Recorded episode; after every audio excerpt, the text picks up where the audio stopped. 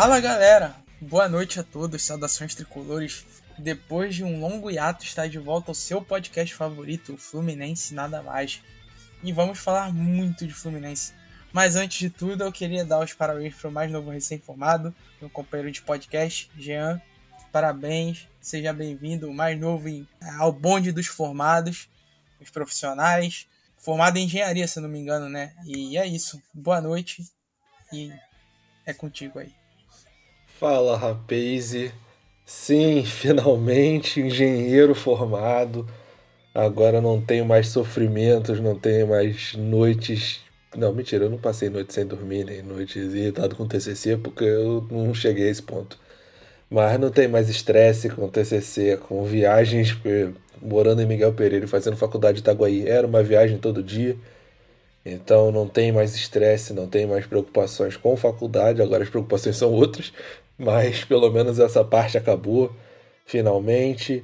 Agora eu não tenho mais a desculpa da faculdade para as gravações do podcast atrasarem, para as coisas que a gente queria botar no papel não saírem. Então vou ter que arrumar outra desculpa. É, mas é isso, saudações tricolores. Depois de muito tempo, a gente voltando a gravar. É um negócio que eu sinto falta mesmo, não tem jeito. É, por mais que a gente não tenha uma, uma, regularidade tão grande e tal, mas esse momento de gravação aqui é muito bom. Trocar essa ideia com o Vinícius, a gente se diverte, a gente xinga todas as pessoas que merecem ser xingadas e algumas outras.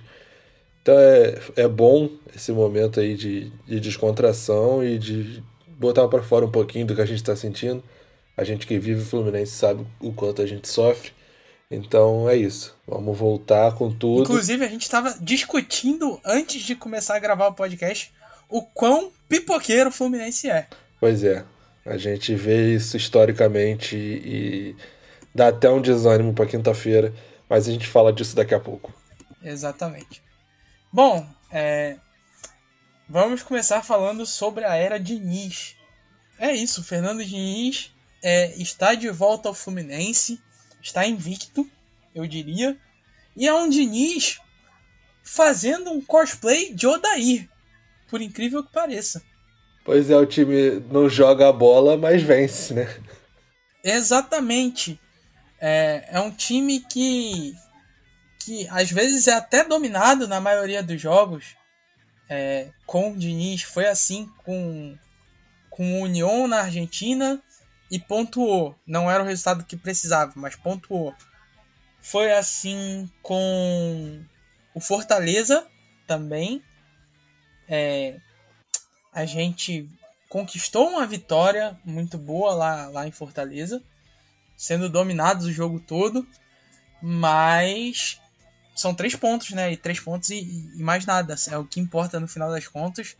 E é um, como eu posso dizer, é, é algo contrário ao que a gente estava acostumado no período anterior de Fernando Diniz. Tudo bem que agora ele tem um elenco bem melhor do que em 2019 é, e tem peças mais talentosas. Por exemplo, ele tem um centroavante muito melhor, melhor que o Johnny Gonzalez, que é o Cano.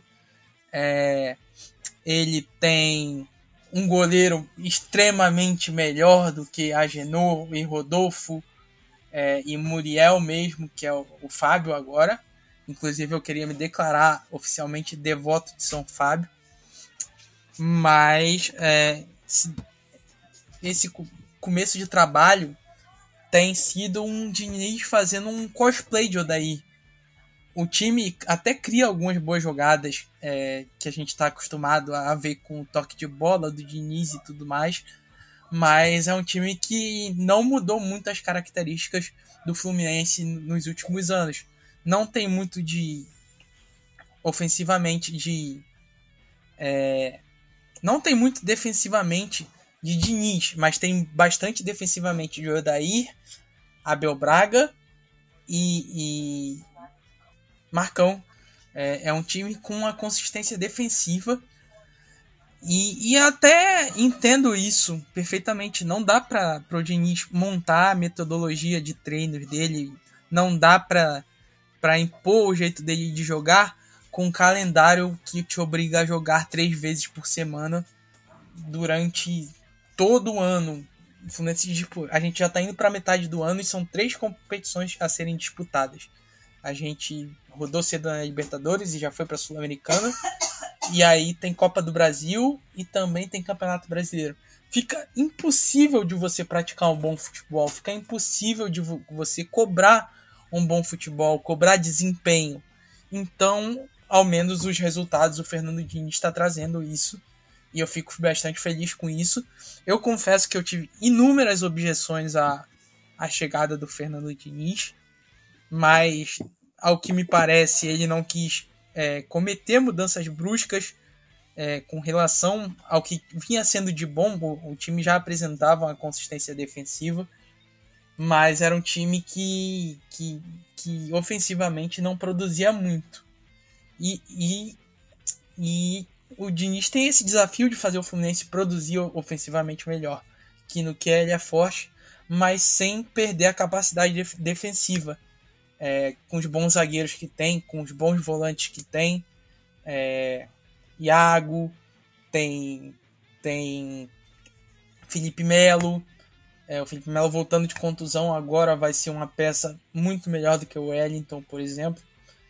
E mas eu confesso que tem uma coisa que tem me incomodado no começo de trabalho do Diniz, a insistência com o volante Wellington, que apesar de, de fazer algumas atuações na média, é, certamente ele entrega algumas vezes. Por exemplo, lá no Allianz Parque, ele fez, teve algumas boas atuações, alguns bons momentos, mas comprometeu bastante em outras oportunidades também. É aquela coisa, a gente sabe, faz o básico, faz, mas não dá para contar com ele é, para dar certo. Não, não, não vai dar certo. É uma experiência que não vai dar certo. Então, se o Diniz puder corrigir isso e diminuir o, o número de oportunidades do Wellington com a chegada, a volta do Felipe Melo vai ser ainda melhor. E é isso. Algum ponto a destacar, Jean? Cara, é, é aquilo, é um pouco do que você falou, a gente tem aí o que duas semanas de Diniz trabalhando no Fluminense, ele deu o que dois, três treinos que ele realmente pôde treinar, porque joga num dia regeneração, aí dá um treinozinho ali rápido porque já tem que viajar no dia seguinte para jogar no outro dia. Então é uma doideira. Nesses últimos. Jogar fora do país. É, nesses últimos dias o Fluminense teve no Nordeste, teve na Argentina, teve no Sudeste, foi pro Sul, foi para não sei onde. Então, assim, é uma rotina muito louca. O que os caras estão um dia treinando ali, não dá para dar um treino tão grande e no dia seguinte já estão viajando. Então é realmente bem complicado, é maluquice esse, esse calendário do Campeonato Brasileiro. Você vê claramente que o time está cansado, o próprio Luiz Henrique chega no segundo tempo, ele não aguenta nem andar mais, que dirá correr. O time inteiro está muito cansado, você percebe isso. E enquanto o calendário for essa bagunça, vai ser difícil. O elenco do Fluminense não é tão grande em qualidade. É, ele tem ali jogadores que fazem o feijão com arroz, ou às vezes nem o feijão direito sabem fazer. E, e são eles que estão tendo que jogar porque o elenco foi mal montado e o Fluminense realmente não tem o dinheiro para montar um grande elenco. É, tem muito o ponto positivo da base, porque a base do Fluminense é muito boa, subiu muito jogador bom. O meio-campo é, ali tem o, o André, que foi destaque do ano passado, vem jogando bem. Tem tido algumas, algumas falhas, mas o que é normal. Tem o Martinelli ali que não vem jogando com o Diniz, mas também é um jogador que a gente já viu ele destruindo no meio-campo. Tem os, os outros que estão subindo agora também, que do sub-20, sub-23. Alexander, por exemplo. Alexander, tem os, os moleques muito bons ali que ainda estão para chegar. É, a gente, o próprio o Calegari, pode voltar de o Wallace, que vem. O próprio Calegari jogando no meio-campo, eu acho até melhor do que ele jogando no lateral, porque as atuações na lateral do Calegari têm sido bem complicadas. Mas assim, a gente tem muito jogador bom, tem jogador de, de velocidade, hum, tem jogador de, de drible, tem jogador de finalização, tem muito moleque bom. E a gente tem esse, esse benefício de você às vezes conseguir não gastar com um jogador mais caro, tendo uma, uma solução vindo da base. Por mais que o Fluminense não faça isso, vide a contratação do William, que é uma incógnita para mim até hoje. Eu não sei o que ele está fazendo no Fluminense, que ele é tão intocável assim, que todos os treinadores botam para jogar e ele não simplesmente não mostra nada de desempenho. Eu sei, posso comentar? Ah, vai lá. Flura, Eduardo Uran. Pronto. A resposta era simples, mas eu quis fazer aquele mistério pra gente fingir que não sabe. Nossa, o que será que está acontecendo? Mas é isso, né? É nome, é empresário, acaba mandando mais do que futebol. É, no último, nos últimos jogos a gente vem vendo ele entrando e perdido em campo, não contribuindo em muita coisa. Enquanto Arias, por exemplo, não está tendo tanta oportunidade, por mais que esteja voltando de contusão, mas eu acho que para a posição que os treinadores ultimamente têm colocado ele para jogar, renderia muito mais colocando Arias, por exemplo, o Caio Paulista, até o Caio Paulista, pais meus senhores, que vem fazendo boas partidas. Tem sido útil, tem sido útil. Bastante. Fez aquela arrancada no gol contra o Palmeiras lá no Allianz. É, boas jogadas agora no último jogo. Tem uma jogada agora contra o Fortaleza que ele carregou da defesa até lá dentro do gol e não tinha ninguém para jogar com ele. Mesmo assim ele tentou. Deu uma enfiada boa pro, pro Iago perder um gol lá na cara também. Ele vem sendo bastante útil. Mas é isso, a gente tem aqueles ele pontos. Ele pode ser limitado, mas vontade nunca faltou. Ah, nunca com certeza faltou, não. vai faltar. E, e aí é muito uma questão de confiança, entende? Sim, com certeza. E com um treinador que consegue extrair um pouco melhor dos jogadores, eu tenho eh, confiança de que ele vai ser bastante útil no restante do ano. Assim como o Natan, por exemplo, que estava lá escanteado, largado no canto, esquecido.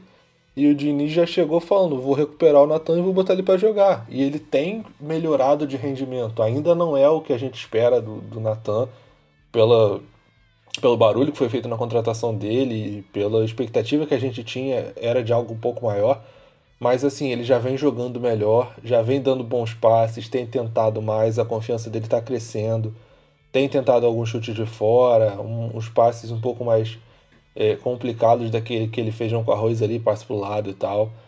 Então, eu acho que é outro jogador que tem potencial para ajudar muito durante o ano. Ainda acho que o elenco do Fluminense é carente nessa posição principalmente, porque tem Ganso e Natan e mais ninguém. Não dá para pegar um moleque do sub-20 e tacar nessa fogueira aí de jogar um brasileiro, uma Copa do Brasil assim de cara. Eles já tinham ter sido já eh, pegando, pega um pouco mais de campo no Carioca ou emprestados para poder voltar para jogar, alguma coisa assim. Então, assim, o elenco ainda tem esse problema. Eu acho que a contratação de mais um meia seria ideal ali para poder ter essa. Até porque a gente vê no, os caras estão saindo cansados e essa rotina é louca, cansativa. Então, tem que ter mais alguém ali para revezar dois jogadores só revezando uma posição. E ainda mais agora que eles têm jogado juntos, fica bem complicado. Os caras entram os dois juntos, chegando no segundo tempo já não nenhum dos dois tem perna. E aí o time que já não tinha criatividade passa pro negativo com um jogador a menos em campo, basicamente, porque os caras não aguentam nem mais andar. Então, acho que falta isso. Mas eu tenho confiança no trabalho do Diniz, eu gosto muito dele. Eu, inclusive, vi a entrevista que ele deu agora depois do jogo, ele falando justamente o que a gente está comentando aqui. Que ele tem. Ele aprendeu muito. Ele, um problema muito grande que eu via nele, que era uma parada que me deixava muito com o pé atrás, era a insistência dele naquela ideia de que tem que jogar daquele jeito sempre, o tempo inteiro. E, cara, é muito bom você ver um time que joga bola, um time que dribla, um time que tem passe, que se movimenta, que acha jogada de gol. Mas, cara, se você faz isso a todo custo e entrega tudo lá atrás, que era o que aconteceu com o time dele, você não ganha. E aí você joga um excelente futebol e não pontua. Foi o que aconteceu com ele da última vez aqui e o que aconteceu com ele em várias passagens em outros clubes. Então, assim, você tem que ter um pouco mais de equilíbrio. E ele já conseguiu enxergar esse equilíbrio. Ele enxergou que sim, ele pode jogar de outro jeito. Ele pode ter uma compactação defensiva um pouco melhor e equilibrar um pouco mais o time. É, pegou sim um, um, um, legado aí de uma sequência de treinadores que jogavam mais defensivamente, então o time já está mais acostumado a jogar defensivamente, mas ele está sabendo aproveitar e entender que não adianta, até porque ele não tem tempo para treinar, para mudar a mentalidade do time em dois dias é muito difícil, então ele está conseguindo entender ali o qual o papel dele, o que, que ele tem que fazer para poder dar uma, uma, fluidez melhor no jogo do Fluminense e, e manter essa, a, a, defesa um pouco mais sólida. E aos pouquinhos ele vai conseguindo inserir a filosofia de ataque dele. A gente já vê volta e meia Não é o jogo todo, mas às vezes a gente vê numa subida de ataque do Fluminense ali uma troca de passes, uma movimentação mais rápida, tabela, e, e acaba encontrando o jogador na cara do gol, como foi ontem, por mais de uma vez, contra o Fortaleza, a gente mais de uma vez encontrou jogador. Marlon estragou as jogadas. Sim, o Marlon é outro que é complicado, é a posição ali, que é um outro problema que eu tenho, que para mim, o Cris Silva, grande capitão Moldávia, é o menos pior, não é o melhor, é o menos pior na posição. Mas aparentemente a galera não gosta muito dele. Ele vinha sendo titular com o Abel, mas aquilo ali teve sempre uma, uma mudança de um lado para o outro, principalmente depois da eliminação da Libertadores, que foi em cima dele ali. Ele acabou perdendo espaço. O Pineda na esquerda, para mim, não tem a menor condição. Eu não sei como esse cara conseguiu ser lateral de seleção jogando pela lateral esquerda, porque não dá. A gente sabe o que porque é, é Equador, né? Cara, simplesmente tá. não dá. Não, não é possível que não tenha um canhoto no Equador. Se tiver um canhoto nascido no Equador que joga futebol, já é melhor na lateral esquerda que ele. Porque o cara fica muito torto, cara. Ele domina toda a bola olhando para trás, virando para dentro.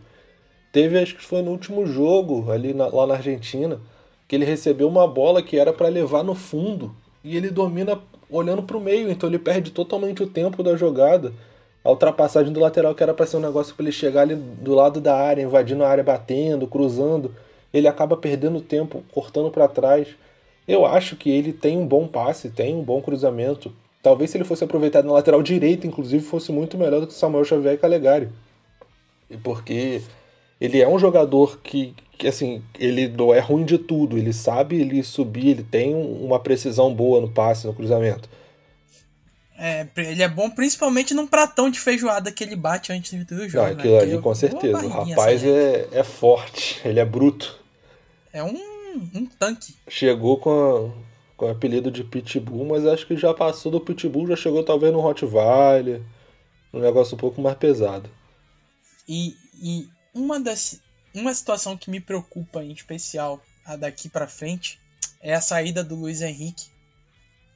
A gente está com os últimos dias do Luiz Henrique no, no elenco do Fluminense, já que foi vendido por, a preço de banana por Mário Bittenflu. Aliás, as ruas não esquecerão o crime cometido pelo senhor Mário Bittenflu. As ruas não esquecerão. Os crimes, né? Os crimes. Mas esse em especial porque a venda do Luiz Henrique acabou com praticamente todo o ano do Fluminense. Todo. Acabou com o estado anímico do clube para Libertadores. Aí aconteceu aquilo lá no Paraguai. E aí aconteceu tudo aquilo. O time degringolou e, e não tem simplesmente um substituto à altura do Luiz Henrique. Vai ser difícil contratar. Você o melhor que você pode esperar, por exemplo, é o que eu tenho contado é que eu espero que os árabes não comprem o Michel Araújo, já que o Fluminense tem só 50%. E aí sim ele possa encaixar, voltar e se encaixar nesse, nesse esquema do Diniz. Porque vai ser difícil achar uma reposição no mercado. Eu tô torcendo, inclusive, muito por essa não contratação, porque o Diniz já falou que o Michel Araújo tá nos planos dele. É um jogador que eu gostava quando estava por aqui. É um cara que no meio ali ele tem aquele drible, é jogado, chute de fora. É um cara que não desiste, corre atrás, tem técnica. É um canhotinho chato de marcar. Exato, ele não tem a mesma intensidade do Luiz, até porque é impossível. Mas é, eu acho que um, tri, um tridente Cano, Arias e, e, e Michel Araújo, mesmo não sendo é, tão rápido, é um tridente que pode oferecer alguma efetividade, sabe? Porque são caras técnicos, técnicos de bom, de bom drible, é, de boa finalização, principalmente no caso do Cano. Mas é, eu acredito que pode dar certo esse trio.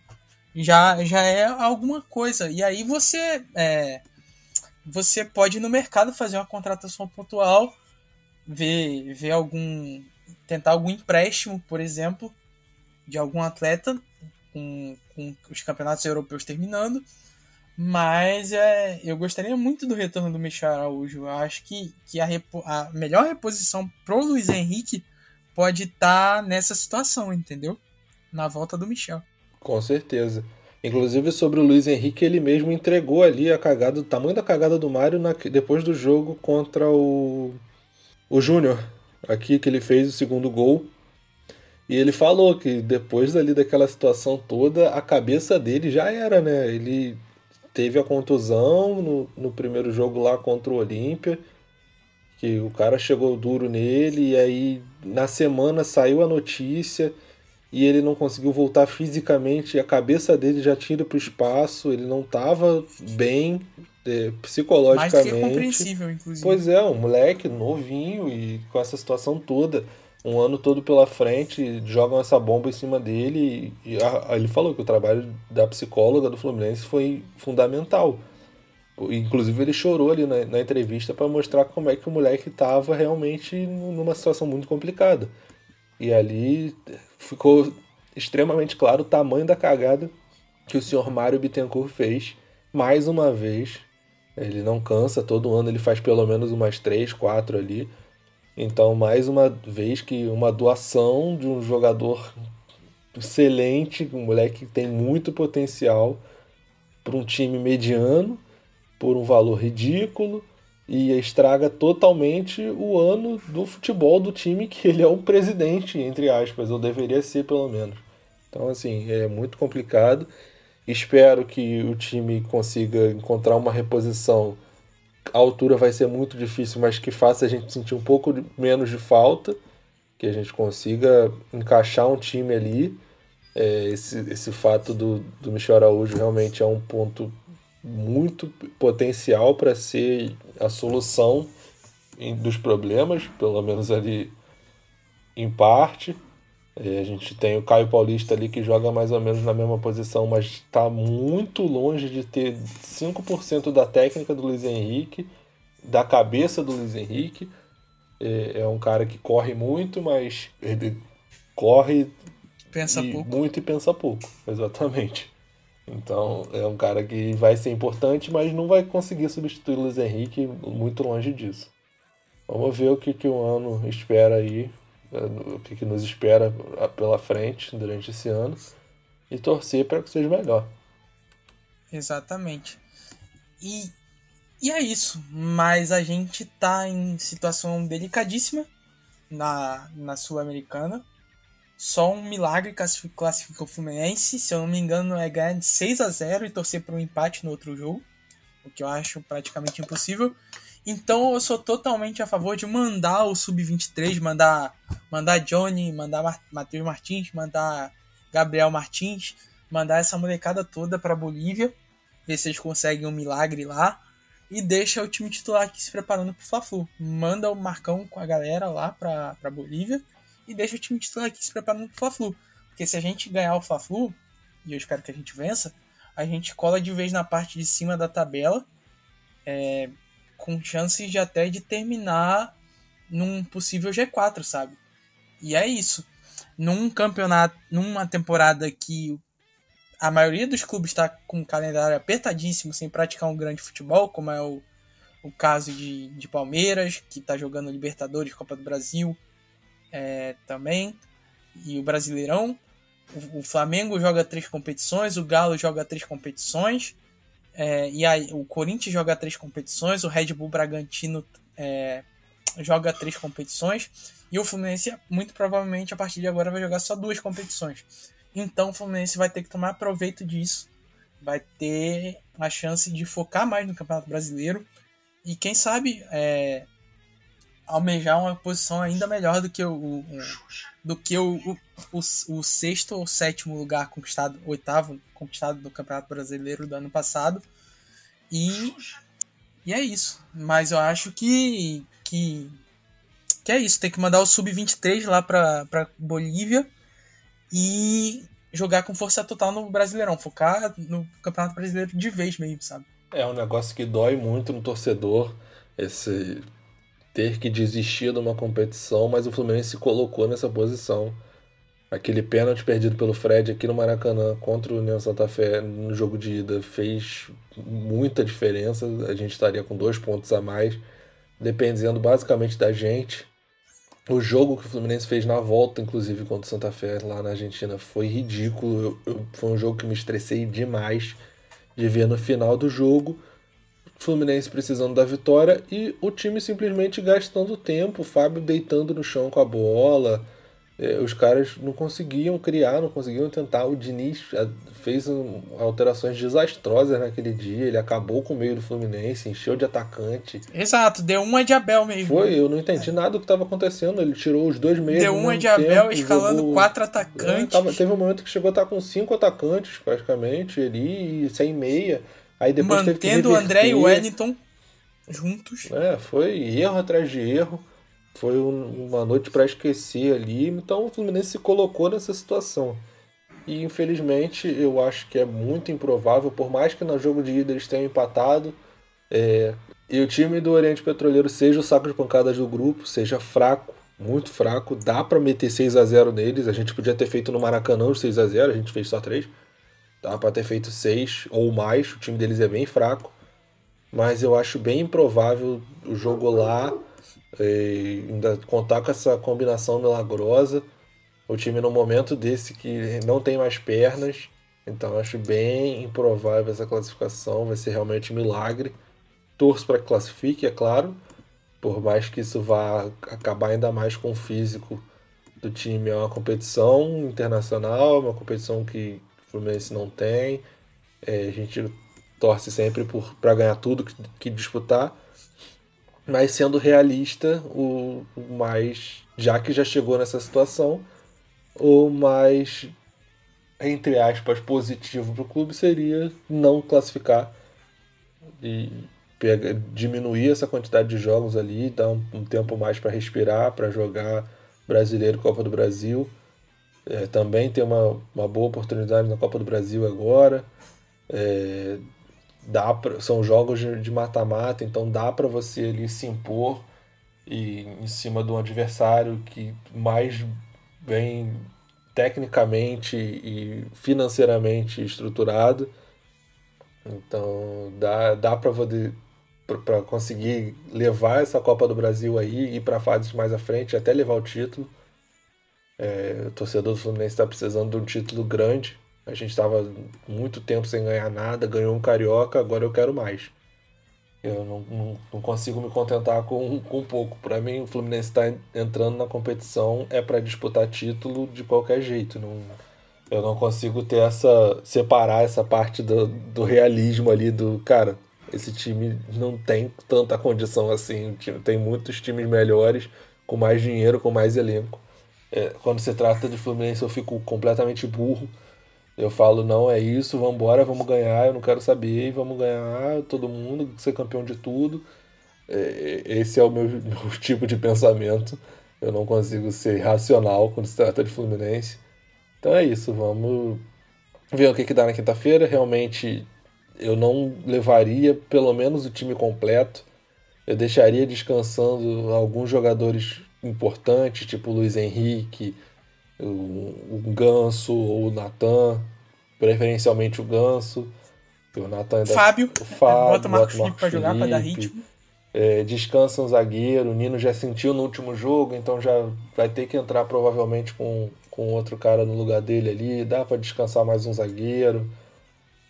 É, descansa o André. Descansar o Cano. Descansa o Cano bota ali um moleque, um. Eu não sei, na verdade, que eu não sei quem tá escrito na, na Sul-Americana.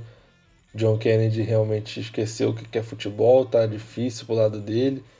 Não sei se Samuel Granada tá inscrito, se tiver, bota ele para jogar. É, bota, seja o William de centroavante, para ver se ele faz alguma coisa que preste, sei lá.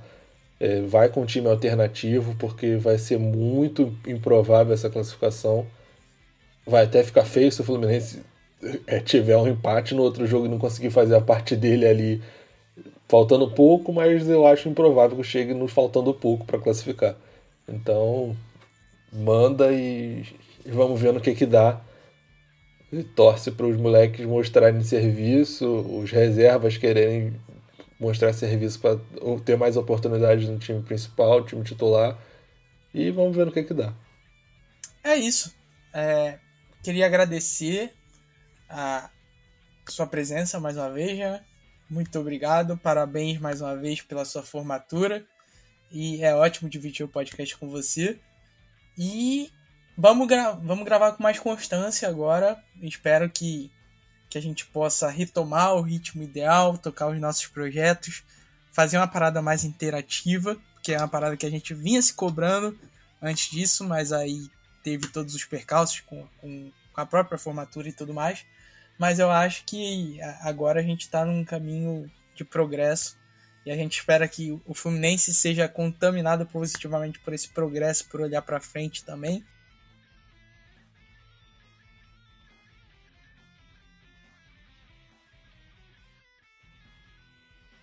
É isso. Não esqueçam de seguir a gente nas redes sociais, arroba nada mais.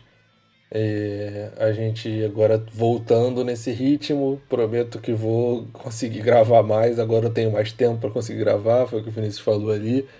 E é isso, vamos embora, vamos pegar no ritmo do, do Fluminense, o Fluminense pegar no nosso ritmo aqui e vamos junto para fazer muito L em 2022. E vamos fazendo L aí até final do ano, comemorando muito, levantando taça. E tirando essa zica de vez para ter um 2022 muito bom e um ano que vem melhor ainda, cada ano melhor sempre. É isso, saudações tricolores, um abraço a todos e isso é Fluminense nada mais.